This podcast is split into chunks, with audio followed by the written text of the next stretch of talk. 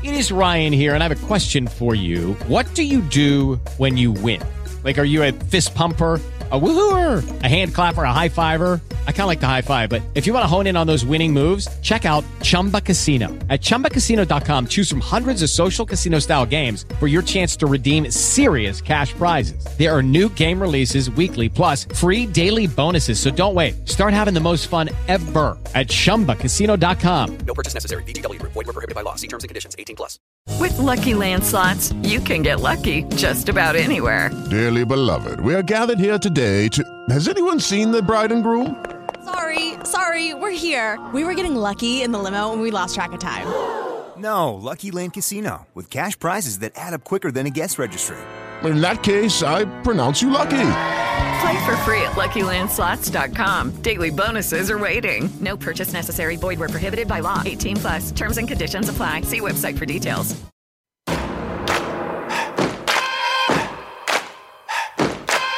Esto es Corredor, el podcast de la gente que ama correr.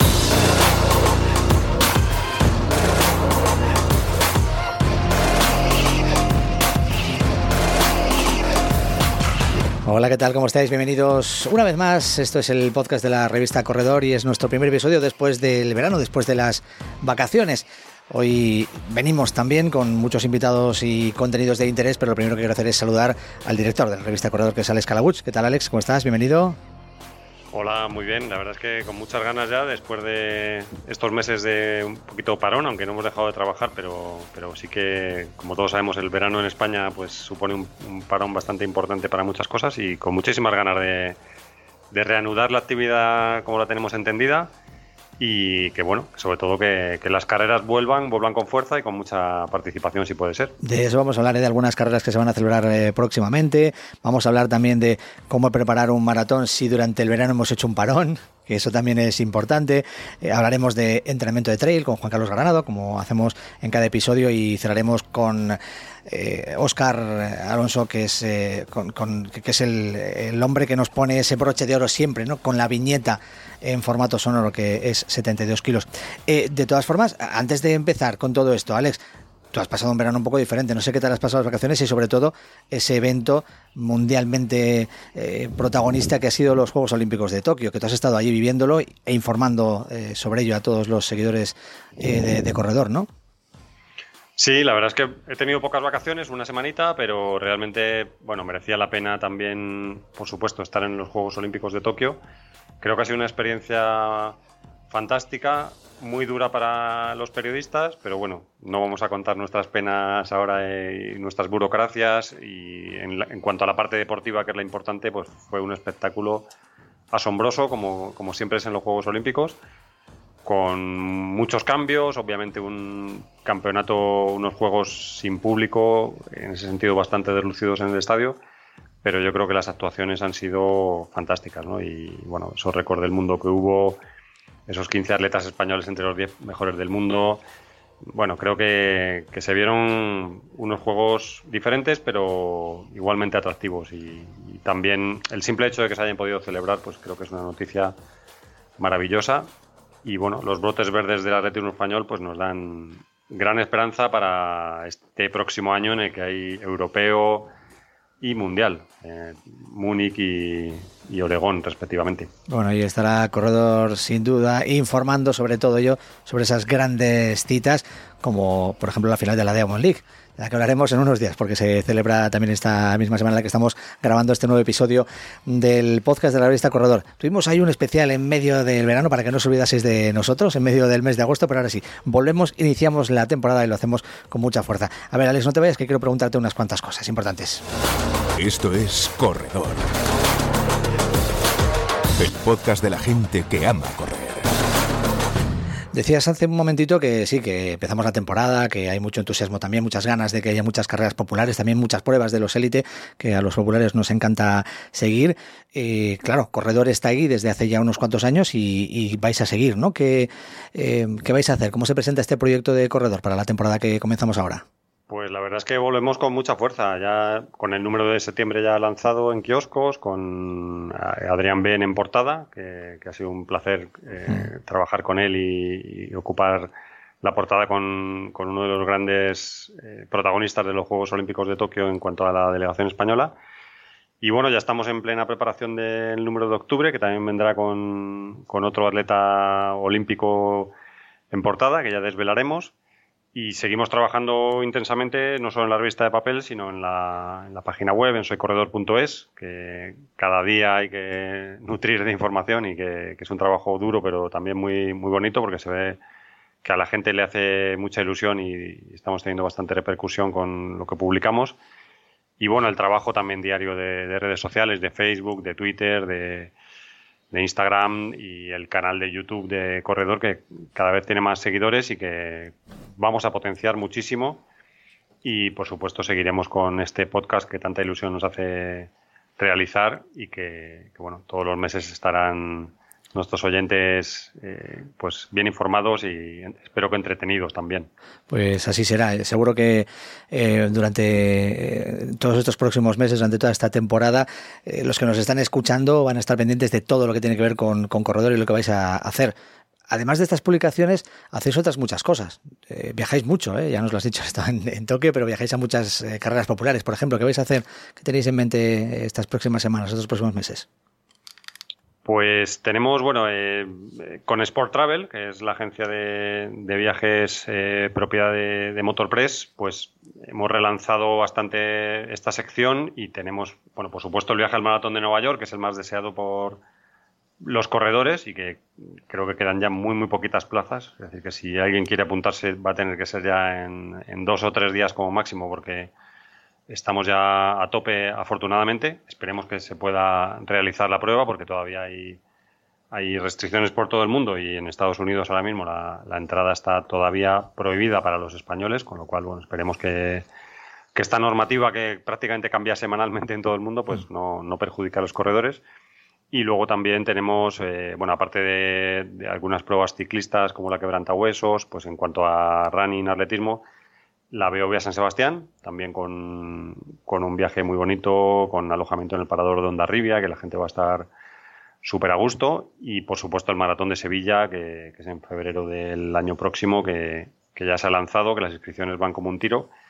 Y en cuanto al viaje, pues también hay unas ofertas fantásticas de, de alojamiento en Sevilla que, que, espero que pueda disfrutar mucho la gente. Así que uh -huh. en ese sentido tampoco paramos con el tema de los viajes. Uh -huh. En Motorpress Ibérica, eh, pues además de publicar revista Corredor y otras muchas revistas eh, dedicadas al mundo de, del deporte, además de organizar esos viajes a eventos deportivos con Sport Travel, también organizáis los propios eventos deportivos, ¿no? Entre ellos, por ejemplo, ese maratón de Sevilla al que hacías referencia. Eh, ¿Qué nos puedes contar de esos próximos eventos? Venga, cuéntanos.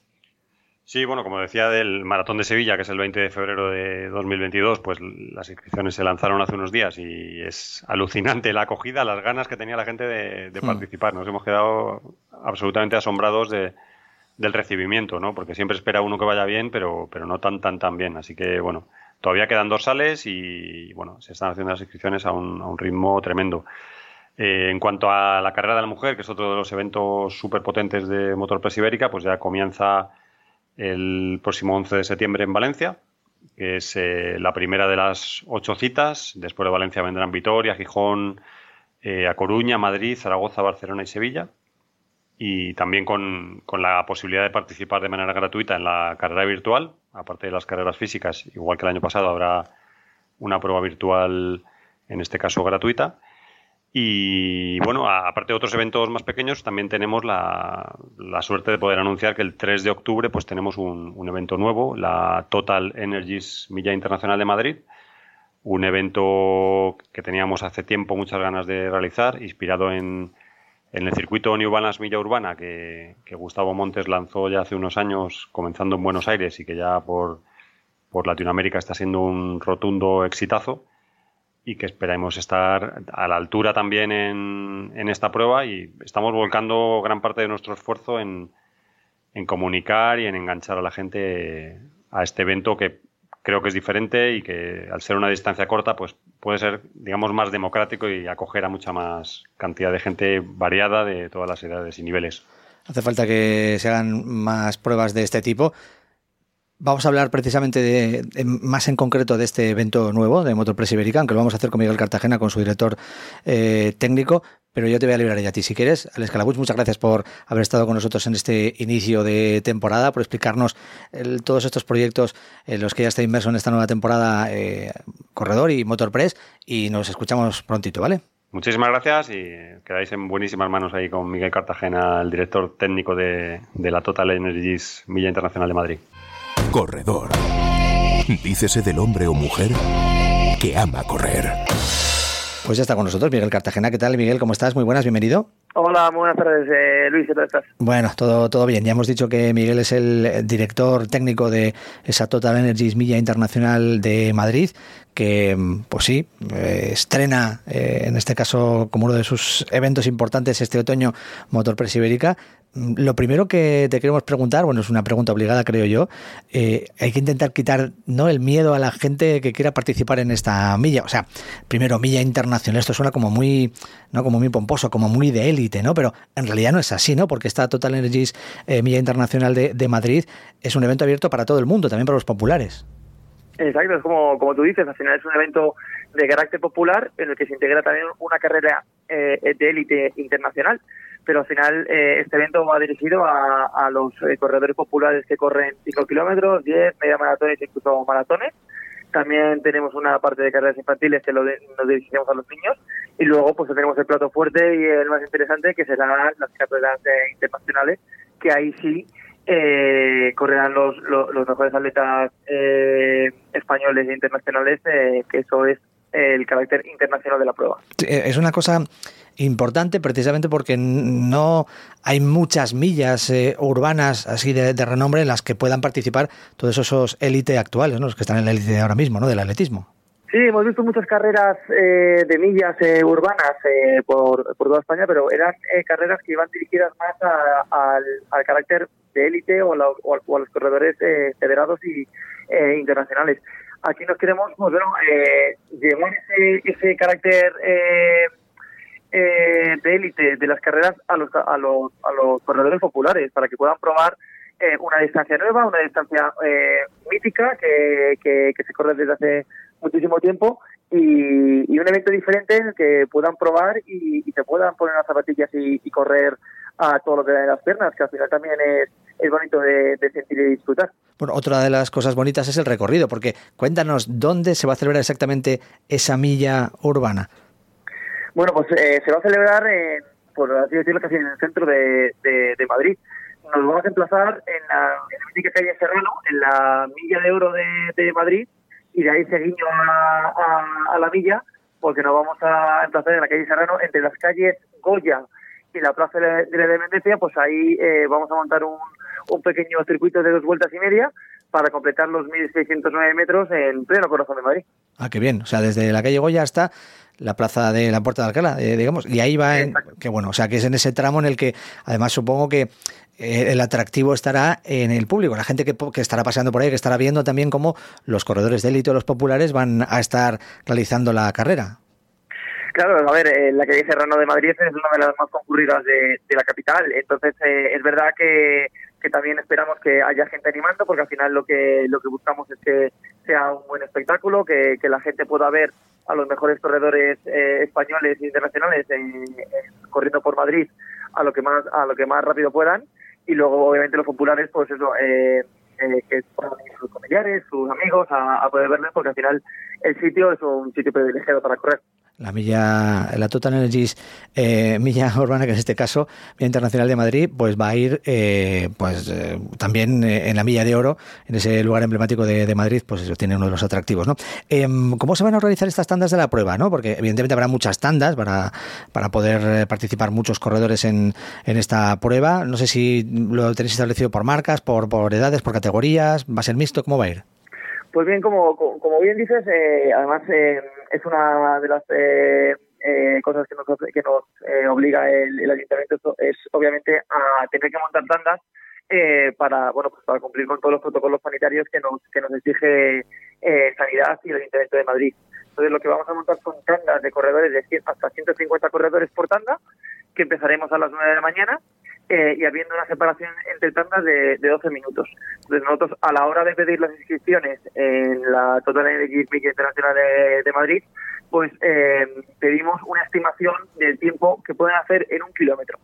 Al final los corredores nos marcan esa, esa marca que ellos eh, pueden calcular o incluso pueden tener de haber hecho en sus entrenamientos y al final lo que lo que haremos desde la organización será montar esas tandas eh, lo más eh, objetivamente eh, posibles para que los corredores del mismo tiempo corran en la misma tanda y sean las tandas los más eh, parejas posibles en cuanto a tiempo.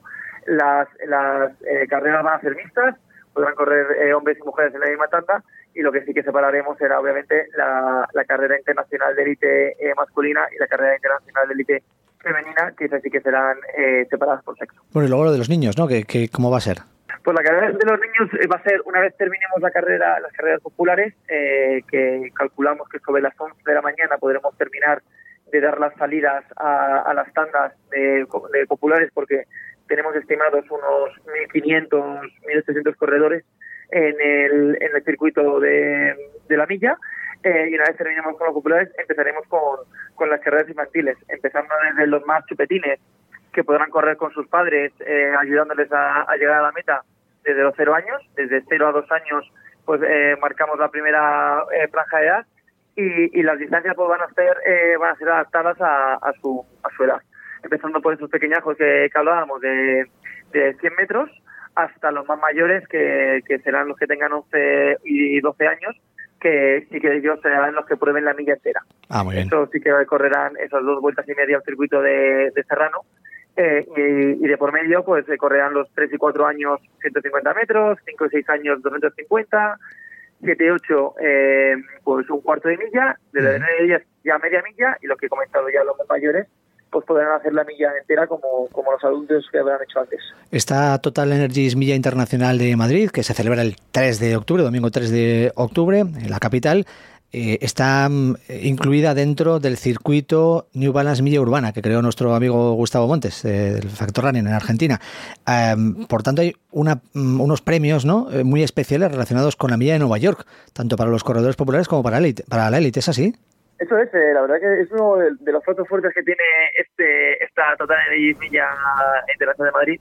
Eh, más que nada porque al final, eh, al estar englobada en un circuito a nivel internacional, eh, el, bueno, el circuito eh, sudamericano de milla de, de Gustavo, pues los, los, corredores más rápidos que corran en nuestro en nuestro circuito tendrán ese, ese premio a final de año de poder participar de forma gratuita eh, con el alojamiento pagado y todo eh, por parte de la organización en, la, en, la, en, una de las millas más míticas eh, a nivel internacional, como es la milla la milla de Nueva York. Uh -huh. y, y, eso, pues, eh, bueno, es muy aliciente para los corredores, que aparte, eh, que hemos comentado, de los más rápidos, también eh, entrarán en, en, el concurso de esta participación en la milla corredores de todo tipo que, que, quieran participar. Y luego será un sorteo y, y donde los ganadores pues, pues irán a esa, a esa milla de Nueva York que eso, es un, eso sí que es un buen premio. Sí, tanto. Es una milla que um, nos ha dado momentos gloriosos al atletismo español también, ¿eh? porque eh, los eh, atletas españoles allá antaño y mm. consiguieron grandes hitos ¿no? en esa prueba que, como dices, es muy popular. Y um, aunque sea un evento eminentemente popular, precisamente esa milla de élite va a resultar bastante atractiva. Mm, Se van a ver muchas caras conocidas, no sé si solo atletas españoles, españolas o también internacionales, no sé, algún olímpico, por ejemplo, podremos ver. Pues sí, a ver, eh, aún estamos trabajando en ello, en, poder incorporar la, a, las cabezas, a las mejores cabezas de cartel, pero vamos, por supuesto que vamos a contar con atletas olímpicos. Eh, la idea que tenemos desde la parte de la organización es contar con las primeras espadas a nivel eh, nacional. Eh, todavía no podemos dar eh, nombres porque, bueno, pues lleva un proceso de, pues, de contacto con ellos, de, la contratación, pero contaremos con atletas españoles, por supuesto, olímpicos, contaremos también con atletas internacionales, eh, tanto de Europa como de fuera de ello, eh, de, bueno, de, de, fuera de Europa, y, y por eso le damos ese carácter internacional a la prueba, porque habrá eh, atletas de, de muchas nacionalidades o de o de diversas nacionalidades. O sea que sí. eh, la milla, la Total Energy Milla Internacional de Madrid eh, va a ser una, una carrera de un nivel muy, muy alto, o eso es lo que, estamos ahora mismo trabajando en ello. Y estoy seguro de que lo, vais a conseguir, Miguel. Antes de terminar, ¿alguna cosa que quieras eh, destacar, algo que nos hayamos dejado en el tintero? Eh, bueno, pues, eh, pues nada, que, que, las inscripciones aún siguen abiertas, que esperamos a todos los corredores el próximo día 3 de octubre, que es una carrera totalmente nueva, que se incluye en un nuevo calendario de carreras de Madrid y que confiamos en que siga estando eh, presente en los, en los, años próximos porque bueno es una carrera que, que viene para quedarse y, que, que, esperamos que, la gente la coja con, con mucho cariño. Oye, una, una pregunta, ¿Hay, un, ¿hay una tanda de esas que se van a correr una eh, dentro de la milla eh, que, que tenga nombres legendarios o algo así? ¿Estáis trabajando en algo de eso? Oye, pues muy bien recordado porque efectivamente se me olvidaba comentarlo porque pero también otra de las sorpresas que, que, contaré, que contaremos en, en, el día del evento y es que eh, eh, queremos eh, hacer un homenaje a todos esos corredores que antaño eh, han sido, pues, eh, a nivel deportivo en España, grandes corredores de millas y, de, y de medio fondo, como pueden ser, pues, Reyes Esteves, Fermín Cacho, bueno, no me sale mucho más nombres ahora, pero vamos, hay muchísimos más eh, y, queremos que corran en nuestra carrera. O sea, que sí que vamos a hacer una pequeña carrera de leyendas que, que denominaremos y que ahí contaremos con, todos estos eh, corredores que, que, queremos que nos acompañen en la, prueba. Y luego también eh, comentarte que, bueno, que ya por parte de la organización, en esas tandas de populares que habíamos eh, comentado anteriormente, pues que vamos a hacer una pequeña tanda de sanitarios Ah. en lo que eh, van a ser corredores, eh, pues esos corredores anónimos que han estado al pie del cañón en, la pandemia durante el año pasado y que siguen actualmente, porque eh, recordar que todavía esta pandemia no, eh, no se ha ido, eh, pues que todos esos corredores que, que sean o que están dentro de ese sector de los sanitarios, pues podrán correr juntos y obviamente será en cada homenaje a, a ellos por por todo ese esfuerzo que, que han hecho y que siguen haciendo.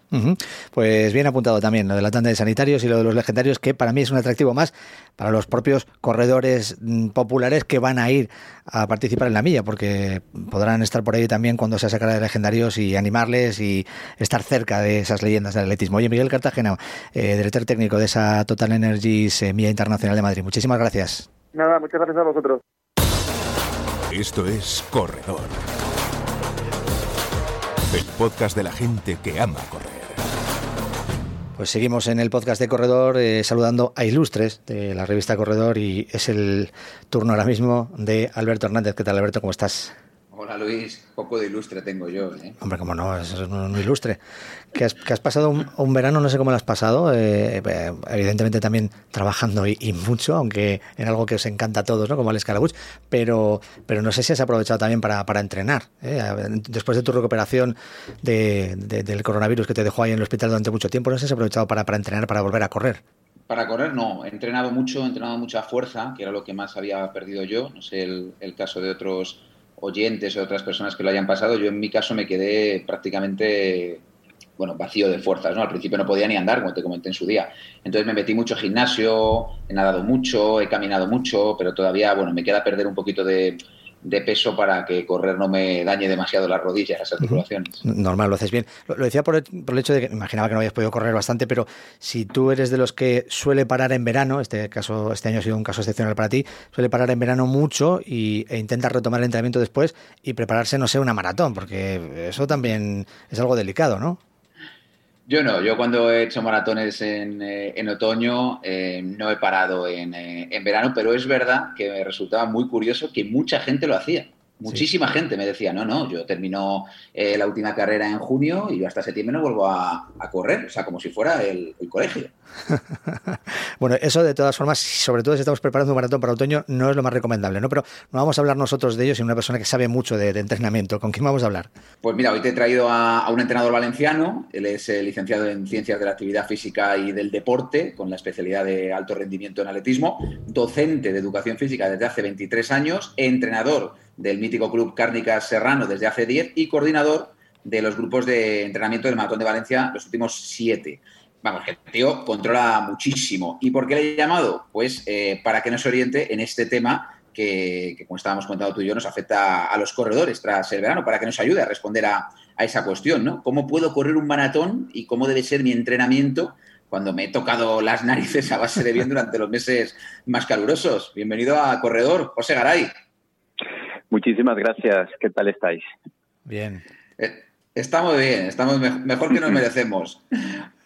José, eh, hablamos de empezar de cero, pero relativamente. Es decir, no, no estamos en forma, pero tenemos un bagaje previo. No es que pretendamos disputar un maratón sin haber corrido nunca. Ese es el caso. Entonces, por empezar la casa por los cimientos, ¿cómo debe ser la primera semana de entrenamiento y qué pretendemos conseguir en ella? Bien, es muy importante, eh, Alberto, que tengamos todos en cuenta que la pérdida de condición física eh, pues acaba siendo eh, más, más importante de lo que nos imaginamos después de un periodo pues vacacional o semivacacional.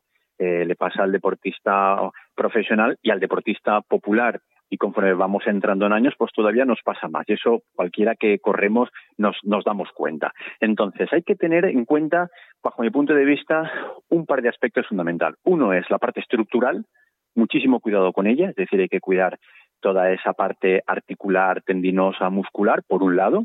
Y por otra parte tenemos eh, toda la cuestión cardiovascular y fisiológica. ¿vale? Es decir, esos dos pilares en esa primera semana de introducción o en esas primeras semanas de introducción deben estar perfectamente sincronizados para que el nivel de carga no sea excesivo y que la adaptación y asimilación del entrenamiento sea perfectamente.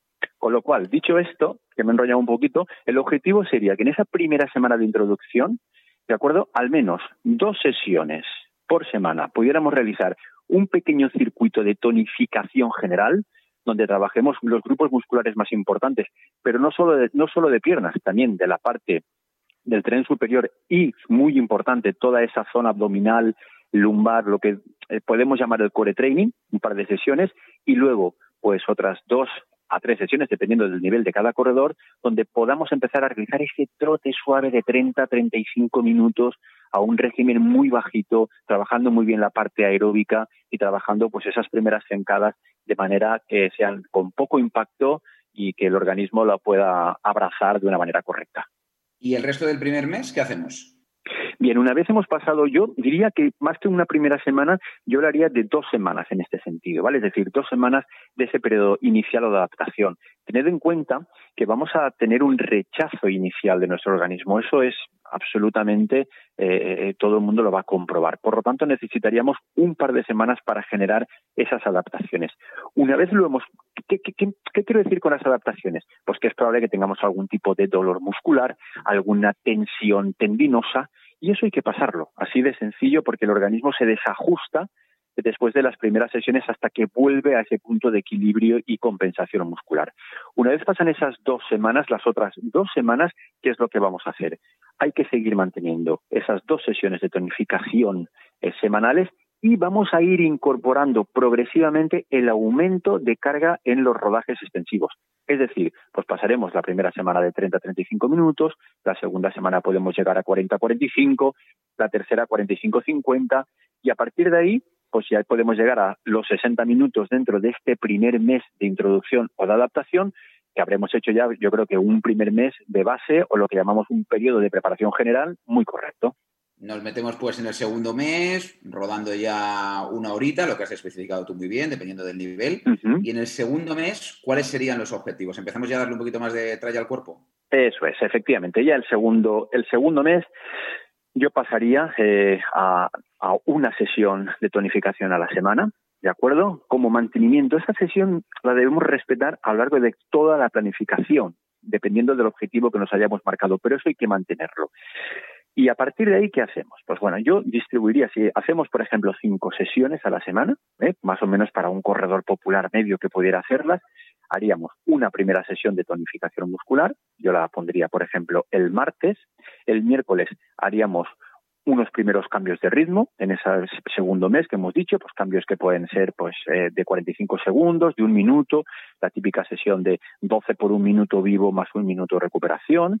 El jueves pasaríamos a realizar un rodaje extensivo donde nos podríamos ir a esa hora y 10 minutos aproximadamente y luego el lunes y el viernes siempre descanso. Fundamental el descanso para buscar en esos periodos esa compensación y esa adaptación. Si no, no hay evolución. Si no descanso y adapto, no hay evolución. Y luego pasaríamos al fin de semana donde el sábado empezaríamos a trabajar algún tipo de farlek medio, pues del estilo de seis bloques de tres minutos a ritmo de, de ligeramente cercano al de maratón, con minuto y medio de recuperación activa, ¿no? Ya trabajaríamos esos farlex y el domingo pues empezaríamos a ir poco a poco pues aumentando un poquito mi capacidad, pues pasando ya pues a esa hora y cuarto, hora y veinte de, trabajo continuo.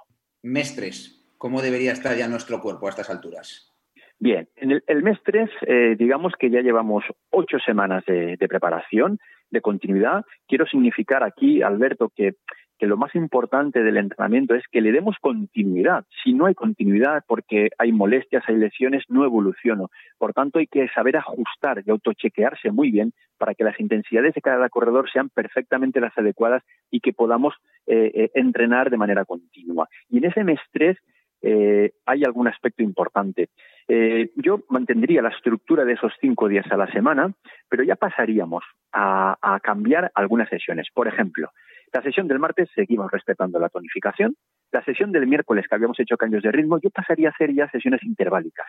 Eh, el típico intervalo de 2x7x400, eh, 15-300, eh, 12-500, ¿vale? Donde trabajamos ahí, pues esa velocidad eh, próxima a lo que es nuestro ritmo de 10K, para que nos hagamos una idea. El jueves seguiríamos trabajando la capacidad aeróbica, porque a mí me gusta que al menos dos sesiones sean como muy específicas de capacidad aeróbica para trabajar muy bien esa base, ¿no? De la pirámide donde a partir de ahí edificamos y construimos todo nuestro techo de rendimiento.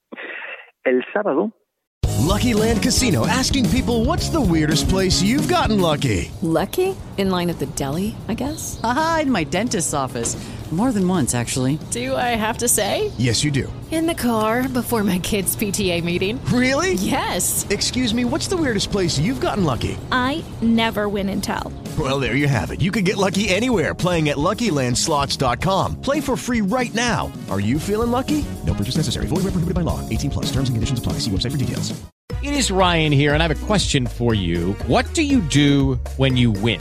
Like, are you a fist pumper? a woohooer, a hand clapper, a high fiver. I kind of like the high five, but if you want to hone in on those winning moves, check out Chumba Casino. At ChumbaCasino.com, choose from hundreds of social casino style games for your chance to redeem serious cash prizes. There are new game releases weekly, plus free daily bonuses. So don't wait. Start having the most fun ever at ChumbaCasino.com. No purchase necessary. BGW. Void were prohibited by law. See terms and conditions. 18 plus. ¿Qué haríamos? El sábado empezaríamos a, a, a plantear series de tipo medios, ¿no? Series de 2000, series de 3000, incluso algunas de ellas ya eh, un poquito más intensas con recuperaciones en parado. También podemos hacer recuperaciones activas siempre y cuando la velocidad que le damos a la serie pues la tenemos bien ajustadita. Y luego el domingo, pues bueno, de alguna manera seguimos ampliando ese, ese volumen. Incluso a mí me gusta en la parte final ya de esas tiradas del domingo, si vamos a una hora cuarenta, una hora treinta y cinco, una hora cuarenta y cinco, pues a lo mejor esos diez o últimos quince minutos que sean un poquito más vivos, un poquito más fuertes. Y no estaría de menos, Alberto, ya en este tercer mes poder introducir alguna competición, que también es un detalle importante, alguna competición con distancias menores, pues distancias de ocho, de diez kilómetros, donde de algún modo nos permite evaluar qué tal estamos, cómo va mejorando nuestra condición física y que estamos en el camino correcto. Estoy aquí contando meses, mes uno, mes dos, mes tres, pero ¿hasta cuándo? Es decir, suponiendo que nos hayamos puesto a entrenar a principios de septiembre, ¿cuál podría ser una buena fecha para lanzarnos a los 42 kilómetros? Pues mira, para mí, empezando a partir de septiembre, creo que a partir de, de febrero ya podríamos estar teniendo en ese objetivo en nuestra mente maratoniano, ¿no? Porque realmente partir de cero eh, no podemos realizar una parte específica para llegar al maratón con tan solo, pues a lo mejor 4, 8, 12, con 16 semanas, ¿no? Si partes de septiembre, pues yo creo y considero que por mi experiencia el organismo necesita, necesita tiempo para llegar a esa parte específica. Entonces, una vez hemos hecho estos tres meses y verdaderamente los tres meses los hemos hecho perfectamente, hablamos de septiembre, de octubre, de noviembre, yo creo que nuestro organismo estaría perfectamente preparado para plantearnos pues, pues un periodo, pues diciembre, enero, febrero, pues, pues unas 12, 14 semanas, pues para poder preparar tranquilamente ya eh, ese objetivo maratoniano, ya te digo, considero que a partir de febrero ya podríamos estar pues compitiendo maratones. Y la última mía, a falta de las que te quiera hacer Luis, aunque le he visto este, este domingo pasado y está en plena forma. Está venido del verano, mm. ha hecho bien los deberes, le vi cruzar la meta con su hija, como los campeones, ¿sabes? Eh, no, no, para nada. Estupendo, ahora, ahora le preguntaré de todas formas. Yo- Estupendo. La verdad es que no, no hay nada como entrenar también y no, y no dejarse, ¿no? Porque si no, automáticamente luego nos va a costar todo muchísimo esfuerzo. Alberto, que miente muy bien, no te preocupes, José. Pero a ver, pregúntale la última a Alberto y yo luego le pregunto también algo. Sí.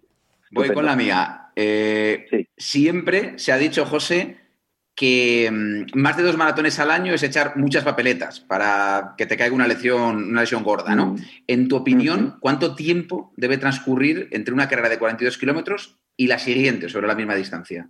Bueno, eh, mira, esos son, son eh, aspectos que, que habría que valorar, ¿no? Y, y tener en cuenta porque yo siempre digo que la preparación de un maratón, ¿de acuerdo? Eh, no es no es tanta problema por la cantidad de kilómetros, sino el cómo hacemos esos kilómetros, por la propia intensidad que les damos a los kilómetros. Yo creo que un, un corredor que tenga experiencia, que tenga años de bagaje, ¿no? Es decir, que esas estructuras estén perfectamente adaptadas a la carga de kilometraje y sepa muy bien cuantificar su entrenamiento, creo que sí se pueden hacer dos maratones al año. Creo que sí. También es verdad que va a depender de cómo te plantees el objetivo del maratón. Me refiero al planteamiento del objetivo, a qué marca quiero hacer. Claro, lo que no puede ser es que cada vez que yo quiera correr un maratón o cualquier otra competición, voy siempre a por marca personal. Eso es muy difícil, ¿no? Si yo quiero obtener marca personal y quiero ir a por marca personal, ahí yo sí que te diría, pues mira, centra el tiro, ves a por un maratón al año, ¿de acuerdo? Y vamos a trabajar muy bien el resto del año para ese maratón. En cualquier caso, si quieres hacer dos, ¿qué diferencia de tiempo pues tendríamos que, que tener, ¿no? Pues aproximadamente, pues tenemos la parte del otoño maratoniano, donde podemos competir a partir de ya de, de este mes de septiembre, octubre, noviembre hasta diciembre, y si haces pues bueno, pues un maratón ahí, pues yo creo que como mínimo tras un maratón uno tiene que tener pues entre tres semanas prácticamente de poder hacer una muy muy buena descarga, de acuerdo, muy buena descarga. Después de esas tres semanas, pues habría nuevamente que que volver a construir este trabajo que te he comentado anteriormente de tres meses y luego pues otros dos meses. Pues yo creo que deberían de pasar unos cinco meses aproximadamente, Alberto, para que lo podamos hacer con un mínimo de garantías. A mí eh, me gustaría saber, yo, yo voy a ir un poquito más atrás. ¿eh? Antes decía Alberto que vamos a empezar la casa por los cimientos y hablando de la primera semana de entrenamiento después del verano. Yo, yo voy un poco más atrás. Eh, Este planteamiento ¿no? de, de entrevista que realizaba Alberto parte de la base de que no hemos hecho nada en el mes de agosto o en el mes de julio, Claro. que no hemos hecho. Pero en realidad, si somos maratonianos y somos corredores, eso que nos gusta hacer un par de maratones al año, corredores populares, Sí. evidentemente. eh, En realidad, ¿qué es lo que deberíamos haber hecho durante el verano? Aunque no tengamos ni siquiera la maratón prevista en otoño, ¿qué, qué, qué se debe hacer? Sí. Eso del parón total no es bueno del todo, supongo. Claro. Ah, ah, mira, has dicho una cosa que, que- que es absolutamente cierta. Es decir, el que es corredor y tiene en vena eh, salir a correr o salir a practicar deporte, difícilmente va a estar parado su periodo vacacional. Difícilmente. Yo lo que recomiendo es que efectivamente lo que, lo que no es bueno es ese parón de, de tres semanas. Eso no tiene absolutamente ningún sentido, seas corredor o no seas corredor. Es decir, eso es una inactividad, eso es un sedentarismo puro y duro que hay que evitar. Entonces, lo que yo recomiendo fundamentalmente es que probablemente en ese periodo vacacional lo que hay que hacer es, por una parte, dejar un poco la sistematización del entrenamiento, porque al final el entrenamiento también genera unas obligaciones personales y eso puede eh, eh, conllevar en algunos momentos en un poco de agobio. Con lo cual, fuera la sistematización introduzcamos probablemente otras actividades deportivas que sean perfectamente complementarias. ¿De qué tipo? Salir a caminar a la montaña, irme con la bicicleta, eh, ir a nadar un poco, ¿no? Es decir, hacer actividades que de normal no hago y aquí puedo incorporar. Y además son complementarias porque tienen una buena base aeróbica y no es ningún problema. De tal manera que si procuro eliminar el sedentarismo y cambio el correr cinco días a la semana por otra actividad deportiva mucho más eh, lúdica y sin tanta obligación, no pierdo tanto ese nivel de forma física, por un lado. Por otro lado, no cojo tanto peso, porque eso es un lastre después para los corredores y, y lo sabemos. Y cuando me incorporo después de ese periodo vacacional, pues tengo unas sensaciones totalmente distintas, no me cuesta tanto. Y eso sí que sería interesante eh, realizarlo. Mm, Está muy bien. Yo fíjate en mi caso ya por, por terminar y enlazar con lo que eh, antes decía Alberto sobre mi carrera de este pasado fin de semana. eh, yo el verano ha sido cuando he intentado volver un poquito a la actividad física después de la paternidad y, Claro. y sí que es verdad que se ha notado en mi primera carrera, sin haber prácticamente entrenado para nada, que no haya parado del, del todo, aunque sea solo salir Claro. media horita, un par de días por semana, empezar a retomar. Y sí que es verdad que, que se nota que luego cuando empiezas, pues no, no empiezas desde cero otra vez, ¿no? En, en septiembre. Eso, es- eso siempre es muy positivo. Oye, eh, José Garay, muchísimas gracias. Alberto también eh, supongo que te, te, te dará la- las gracias por, por haber participado con, con nosotros. Alberto, muy bien invitado, ¿eh? Sí, Gracias se, nota que, se nota que es profesor, ¿eh? lo bien que habla, lo bien que lo explica y sobre todo lo que sabe. ¿eh? Sabe muchísimo José Garay. José, gracias, de verdad. Un abrazo. Gracias a vosotros, un abrazo. Un saludo. Y también te tengo que despedir a ti, Alberto. Ahora voy a irme con otro entrenador, con otro crack también, con Juan Carlos Granado. Ya sabes. Buah, madre mía. Hoy, hoy salimos aquí, tú sobre todo vas a salir con el título ya de licenciado. ¿eh? el título de entrenador, no, de no, no, no, de, de mo- de momento lo- los títulos, esto es algo muy serio, los tienen los que saben de verdad y nosotros pues simplemente somos los altavoces y los que les preguntamos. Eh, Aquí en este caso, eh, Juan Carlos es el que va a preguntar, ¿eh? a uno que sabe mucho de entrenamiento también. Así que vamos a darle paso. Alberto Hernández, gracias. A vosotros.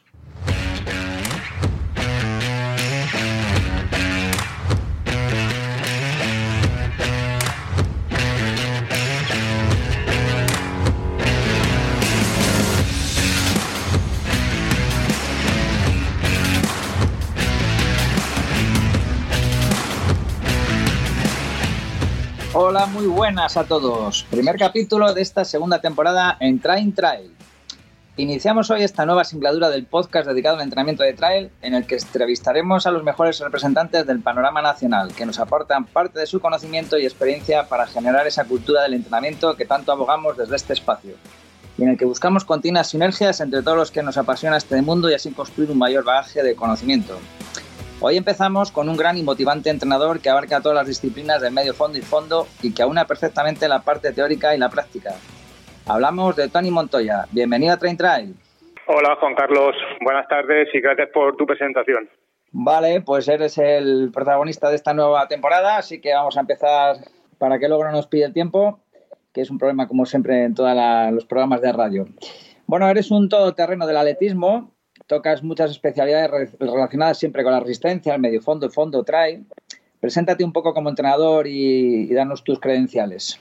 Bueno, pues como profesor también de la Facultad de Ciencia de la Actividad Física y el Deporte que soy, eh, cuando le hablo a mis alumnos, sobre todo de la, de la especialidad de, atletismo que imparto en el último curso, eh, siempre les digo que un buen entrenador tiene que tener una base teórica suficiente, que es con lo que entiendo que acaba la gente que, que estudia el grado de Ciencia de la Actividad Física y el Deporte, y que además eh, lo ideal es que lo, haya eh, experimentado en su parte práctica, ¿no? Entonces, eh, afortunadamente yo soy de, de ese perfil, yo llevo corriendo, y digo llevo porque todavía corro desde los 12 años, y pienso eso, que para ser un buen entrenador eh, tenemos que... Es bueno que el, que el entrenador haya, haya un poco eh, experimentado o tenido vivencias con, con, las, con las pruebas que luego va, que luego va a, a practicar como entrenador, ¿no? Aunque también es cierto que conozco entrenadores que sin tener esa parte práctica, pues funcionan perfectamente. Sí, la verdad es que me siento bastante identificado con tu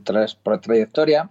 También he pasado un poco por todas esas fases que has pasado tú y realmente considero que sí es muy importante no haber sido un gran atleta de élite, que bueno, también en algún momento dado te puede ayudar, pero bueno, por lo menos haber sobrevivido a esas presiones y a esos entrenamientos tan exigentes de los que no hemos llegado a la élite, pero hemos entrenado casi como ellos para poder lograr las sesiones a nuestros atletas, ¿verdad? Sí, sí. Al final es un poco lo que lo que te comentaba, que eh, cuando yo explico en clase que es un entrenamiento interválico o un entrenamiento por repeticiones, pues hay veces que los alumnos eh, pues te, te- plasman ejercicios, ejemplos o tipos de sesiones de entrenamiento que no saben la magnitud de la carga, si es mucha o es poca. Le puedes decir que para un corredor de 800 hacer tres series de 500 de capacidad láctica eh, al 90% es más que suficiente, es una sesión de mucha intensidad y ellos piensan que a lo mejor es, es una sesión pues de mantenimiento, como aquel que dice, ¿no? Entonces muchas veces les digo que lo que tienen que hacer es ir- irse un poquito a la pista y, vivenciar también, aunque sea desde fuera, lo que hacen, lo que hacen nuestros, nuestros entrenadores. Sí, sí, bueno, ya voy a romper un poco el guion. Sí, eso que estás comentando me ocurrió también mucho al principio con los fisiólogos que planteaban sesiones de entrenamiento que estaba claro que no habían sufrido ellos en sus carnes porque se basaban puramente en la fisiología y no eran conscientes de la carga mecánica que suponía esos 3.500 como acabas tú de decir. Correcto. Eh, entonces, bueno, es interesante. Y bueno, también se ha dado un ejemplo que yo utilizo mucho, que es el de entrenamiento por repeticiones y por intervalos, que la gente confunde bastante también. Sí, sí, sí, sí. Muy Pero bien. bueno, en eso Además del estamos, trail- enseñando a la gente. Dime, dime. Hay que educarle, sí, sí, poco a poco. Además del trail, también tocas la ruta y la pista, por supuesto, como entrenador completo que hemos hablado que eres. ¿Qué sensaciones y diferencias principales observas a la hora de planificar cuando te enfrentas a estas disciplinas? Bueno, pues efectivamente, aunque vengo del, del mundo de la pista, yo era corredor de medio fondo y fondo, pues también eh, viviendo en Valencia era casi inevitable pues empe- que empe- te empezaran a llamar a la puerta eh, corredores de, de distancias de ruta, pues de media maratón y maratón, ¿no? Y tengo ahí un, un abanico de corredores también, que bueno, eh, poco a poco te vas un poco eh, ajustando y adaptando a lo que los deportistas que te van llegando y te vas encasillando, ¿no? En, unas determinadas modalidades, como decías. Para mí, el entrenamiento del corredor de montaña, si lo comparamos con el de ruta, pues te podría decir que, que teniendo en cuenta que, que la montaña es un medio más variable y el asfalto normalmente los atletas eh, buscan eh, para a la hora de conseguir sus mejores registros eh, hacerlo en circuitos pues más planos, más favorables, pues en este sentido el entrenamiento de, de montaña eh, lo entiendo que es un poco más eh, variable, ¿no? Porque hay que tener en cuenta eh, todo, todos estos factores que, que el entorno de la montaña nos, nos ofrece, ¿no? Y que son tan, tan variables como te digo. Mira, hablando contigo, que sé que hablas un poco más en mi idioma, una cosa que resulta curiosa es la, bueno, esta, esta pregunta, digamos que te la voy a plantear sobre la marcha. Eh, la, la transición que están intentando hacer algunos corredores de, de ruta o de campo a través a las carreras de montaña más cortas o más adaptadas a lo que podría ser su perfil, eh, yo creo que todavía no se lo están tomando suficientemente en serio y, y, tienen la idea de que simplemente con ir algún día al monte a hacer cuatro cosas un poco más de subir y bajar, luego se van a adaptar perfectamente a las carreras de montaña y estamos viendo que de momento no es así. Eh, ¿Dónde crees tú que pueden estar cometiendo fallos? Yo más o menos tengo mi teoría, pero me imagino que tú también habrás pensado un poco sobre ello. Eh, ¿Por qué todavía no hay grandes atletas que se estén, pasando con éxito a, las carreras de montaña? Bueno, yo pienso que eh, habría que diferenciar en primer lugar eh, a qué tipo de carrera de montaña nos vamos a dedicar, ¿vale? Porque sí que sí que creo, por ejemplo, en el, en el caso de, bueno, Julia yo creo que lo hizo, lo, lo, está haciendo un poco al revés, ¿no? Ella venía de la montaña y la ha hecho bajar a la pista y al campo otra vez, pero por ejemplo me viene ahora Alejandro García Garrillo, que, que es un corredor eh, pues de un nivel eh, muy similar a los que yo puedo tener de campo a través y, y de ruta, y que sin embargo dio el paso a la montaña con mucho acierto, ¿no? Entonces, eh, hay que ver un poco el perfil del, del deportista que, del que estamos tratando y a dónde quiere ir para en, en, el tema de las carreras de, montaña. Así que yo pienso que por calendario sí que hay eh, determinadas modalidades que se pueden compaginar. Incluso hay algún corredor que está en nuestro equipo que, que bueno, te ha hablado de, de, de, compaginar campo a través con las distancias más de clásico, ahora la inclusión de ambos estos, de estos dos atletas en maratón, pero también hay algún corredor que tenemos nosotros que, que posiblemente termine corriendo el maratón de Valencia. Bueno, le, le voy a, te voy a poner nombre y apellidos, es Cristóbal Adell y, y ha corrido bastante bien las, las carreras estas eh, que hemos hecho últimamente a nivel de RCA. Sí, bueno, la verdad es que hay, hay una serie de entrenadores entre los cuales tú te incluyes que estáis intentando hacer ese trasvase de un lado al otro indistintamente y que creo que es muy interesante para el sector para que podamos ir un poco eh, haciendo un perfil de corredor de montaña eh, compatible con el campo a través, sobre todo, y con la ruta. Sí, sí. En el tema de en el tema de la ruta, por lo que me decías un poco de las de las diferencias entre el corredor de montaña y el corredor de, de asfalto, pues mira, eh, yo por ejemplo lo que lo que hago con estos corredores de ruta eh, es llevármelos al mundo de la pista, ¿vale? Al final al final mis corredores de ruta fundamentalmente corren el maratón de Valencia o los que se orientan al maratón, pero yo les digo que, un maratón es como una falla, ¿no? Y entonces eh, en periodos alejados de, del maratón eh, pues podemos meterles eh, a trabajar en distancias más cortas que nos van a permitir eh, pues trabajar en unas zonas del plano bioenergético determinadas que luego en, en, la parte más principal de la preparación a lo mejor no pueden no pueden abarcar y es una forma de hacer el, el entrenamiento de ruta eh, pues un poco más más variado y con el entrenado, y con el entrenamiento de, de las pruebas de los corredores de montaña pues pasa un poquito igual no el equivalente a lo que sería la prueba de pista sería eh, llevarse a estos corredores a, al campo a través que también podremos trabajar en este tipo de pruebas, que son más cortas, pues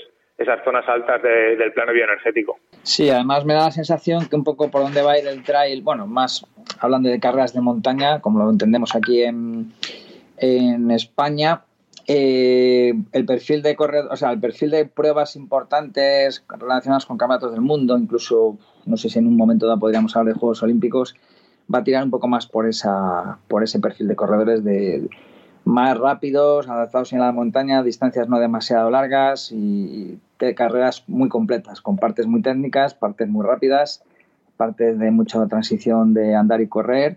Y bueno, pues tendrá que ser corredores muy completos, pero a la vez muy fuertes y muy rápidos.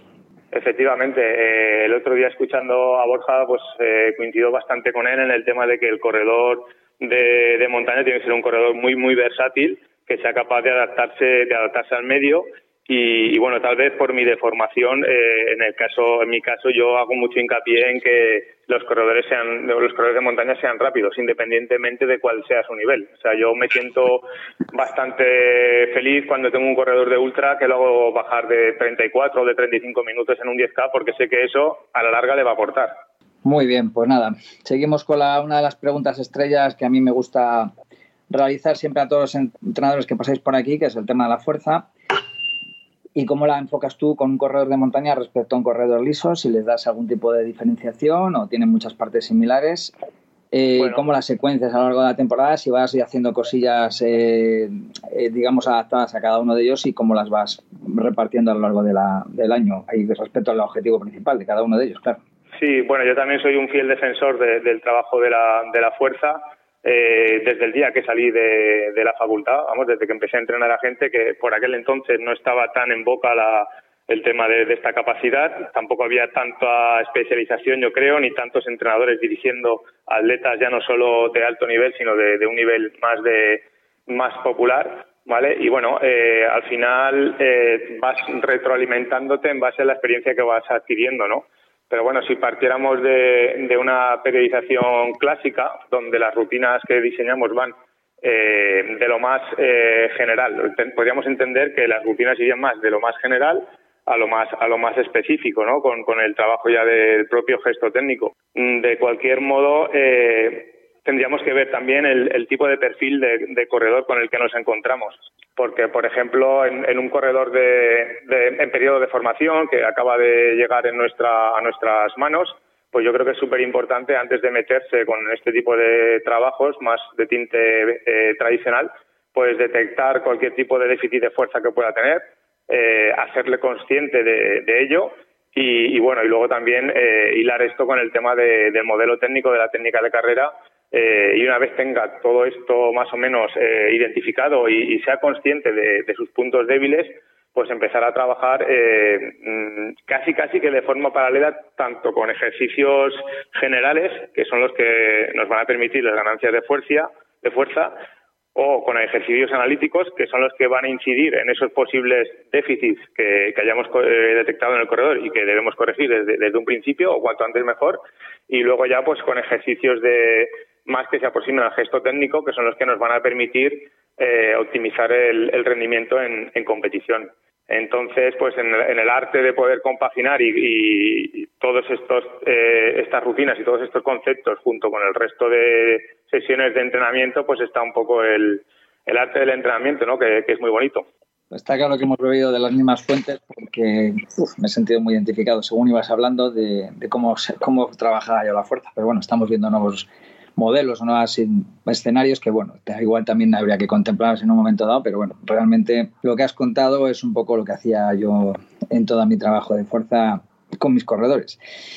Seguimos. A ver, a ver, en el tema de en el tema de la montaña es evidente por esto que comentas también el trabajo de, de- bueno hay que atender no a las a las demandas que, que nos reclama también la competición no yo te he hablado de lo que es sería tener en cuenta primero el, el perfil del deportista y luego eh, pues evidentemente eh, hay que analizar eh, el tipo de cuando un, cuando hacemos una planificación pues tenemos que tener en cuenta cuáles son las, las competiciones eh, objetivo principales de- del corredor y bueno y analizar el tipo de recorrido y al final eh, pues cada carrera te exige unas demandas eh, la importancia del trabajo de la parte excéntrica si es una carrera que, que, no- que es en bajada normalmente pues eso, lo- la- las pruebas terminan en bajada y, es además cuando más en fatiga está el deportista, el corredor de montaña, y entonces es, es, es importante conocer eh, ese tipo de, de situaciones, atenderlas y luego, pues, como dices que vienes de, la misma escuela que yo, pues te puedo poner un símil que sería el, equivalente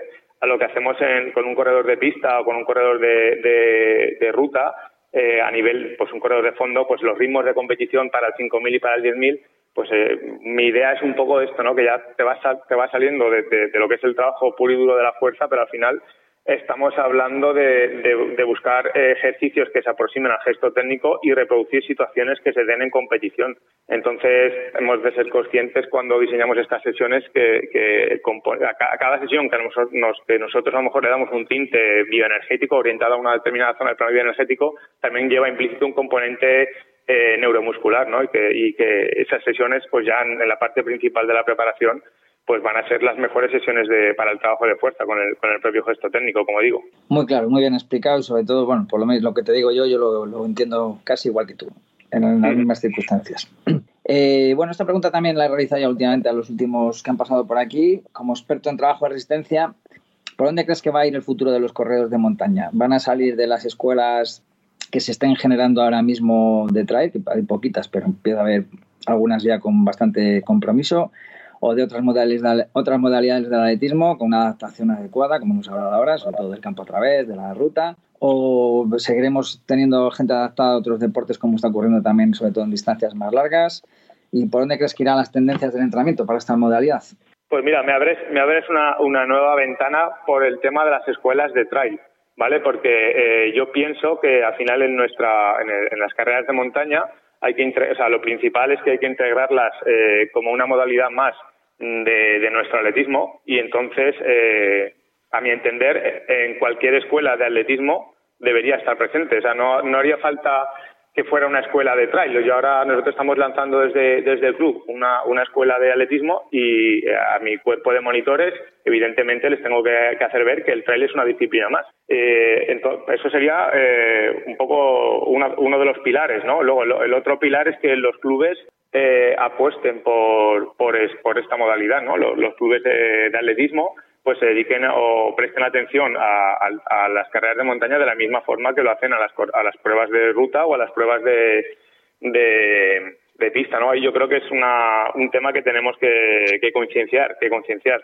Y luego eh, lo mismo con la formación de los técnicos. Eh, probablemente eh, deberíamos introducir también gente en, en- la formación de, de futuros entrenadores, gente que, que domine esta, esta especialidad y que pueda y que pueda transmitir conocimiento también, ¿no? Entonces, si todo esto, que parece lógico que así sea, se aplicara, pues un corredor de montaña eh, debería salir del mismo sitio que salen los, pues por ejemplo, corredores de, de campo a través, ¿vale? Aunque también es cierto que, bueno, lo que comentas, también hay tradiciones y, y que las propias instalaciones eh, condicionan un poco todo esto, ¿no? Sí, sí, aquí por ejemplo donde vivo yo va a ser complicado hacer una escuela de trail y poder compaginar todas las disciplinas que en este momento están en el panorama atlético. No nos queda más remedio que hacer incursiones a la montaña cada semana o quincena para poder trabajar en la parte, en el medio natural. ¿no? Pero bueno, esto que estás diciendo tú es una cosa que se empieza a ver pequeñas semillas por ahí y también está habiendo escuelas específicas de trail que también, pues bueno, pues no hay que desdeñar de ellas, aunque está claro que van a tirar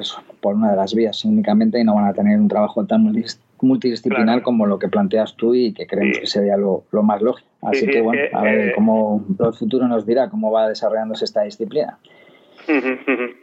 Bueno, también trabajas en un centro hospitalario, aparte de la universidad y como entrenador, con lo cual ahora estás a full time, me imagino, con fisiólogos y médicos. Eh, ¿Cómo ves esta visión tan completa de lo que podéis asegurar vosotros en vuestro centro? Eh, cuéntanos un poco lo que hacéis allí. Bueno, pues está mal, está mal que, que yo lo diga porque soy uno de los de los eh, profesionales que trabaja que trabaja en esta en esta unidad de medicina deportiva. Pero yo pienso eh, que con el paso del tiempo, hace una semana, la semana pasada empezamos la sexta temporada, eh, pues es algo que afortunadamente está cambiando.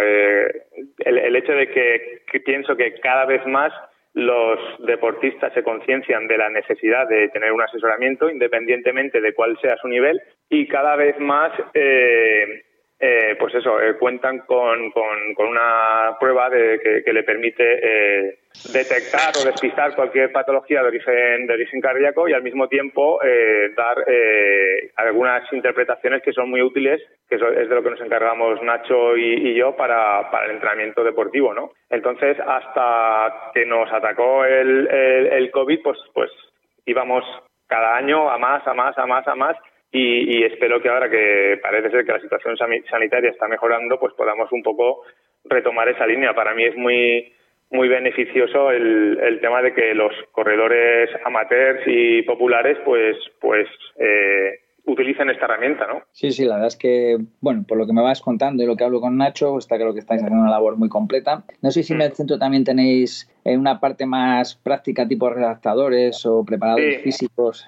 Sí, sí, a ver, lo, lo, lo bonito que, que, yo muchas veces digo, mira, eh, con este trabajo casi casi que me ha tocado la, la lotería porque a mí me gusta evaluar mucho a gente pero luego aparte la parte aparte de la de la parte esta de evaluación a través de las pruebas de esfuerzo pues también hacemos eh, entrenamientos en la propia en la propia unidad y, y la verdad es que en, en, pocos metros cuadrados es muy gratificante para mí pues poder ver eh, atletas como la atleta francesa Liv Westphal que tengo la suerte de entrenar que es una chica que es récord de Francia en 10K en ruta y 5K en ruta y la tenemos allí entrenando y entrena simultáneamente con algún paciente que ha sido intervenido de alguna cardiopatía o incluso con algún trabajador del hospital porque los que están arriba en el hospital deciden que los trabajadores tienen que tener estilos de vida saludables. Entonces, cada vez que se da esta situación en, en, el gimnasio, que se da bastante a menudo, pues es una situación que a mí me, me, me llena, la verdad. Sí, la verdad que eso me da, vamos, ahora ya no, porque ya estoy en otra fase, pero en su momento me hubiera dado mucha envidia poder trabajar de una forma tan global y tan sistémica, lo cual ayudaría mucho, sobre todo, aprendizaje total para poderlo luego implementar a tus corredores, tanto más de nivel medio como los de élite. Bueno, ya nos estamos quedando sin tiempo. Para acabar, cuéntanos un poco si se, crees que te gustaría reseñar algo o recalcar algo de lo que no hayamos aquí hablado y si quieren contactar contigo, pues cómo lo podrían hacer los, los que estén escuchando. Bueno, pues si quieres para, para terminar, eh, decirte que en, que en, el tema de los corredores de trail yo me considero pues un entrenador que acaba de, de, de aterrizar, ¿no? No tengo mucha experiencia o al menos no tanta experiencia como con los corredores de, de ruta y pista, pero bueno, sí que sí yo lanzo para, para la gente que esté un poco en mi situación que, que hay que atreverse y que hay que, que, siendo estudioso y formándose continuamente, pues puedes eh, ser tan válido como cualquier otra como cualquier otra persona. Es muy importante eh, analizar en el mundo del trail running todo lo que es el contexto de la competición en cuanto a distribuciones de esfuerzo, de perfiles, de habituallamientos, todo esto eh, al final es algo que no debemos pasar por alto los, los entrenadores y bueno, eh, creo que en el tiempo que hemos estado pues ha sido bastante aprovechada la, la, la, la entrevista, ¿no? Sí, sí, ha estado muy densa y muy buen consejo este final, que también me lo aplico y lo he dicho de toda mi vida que he podido y que espero que los demás también lo recojan como algo de su rutina y de su buen que hacer como entrenador, el de formarse continuamente y no dar todo por aprendido. Muchísimas Correcto. gracias, Tony, ha sido una gran charla se nota que hay un poquito más de afinidad y bueno, hemos podido hablar de temas muy, muy interesantes para esperamos la audiencia también. Nada, gracias a ti por contar conmigo. Estamos a punto de llegar al final de este nuevo episodio de Corredor, pero nos falta el broche de oro, la viñeta sonora de nuestro amigo Oscar Alonso, 72 kilos, con una muy buena reflexión de cara a este inicio de temporada. Hasta el próximo episodio, adiós.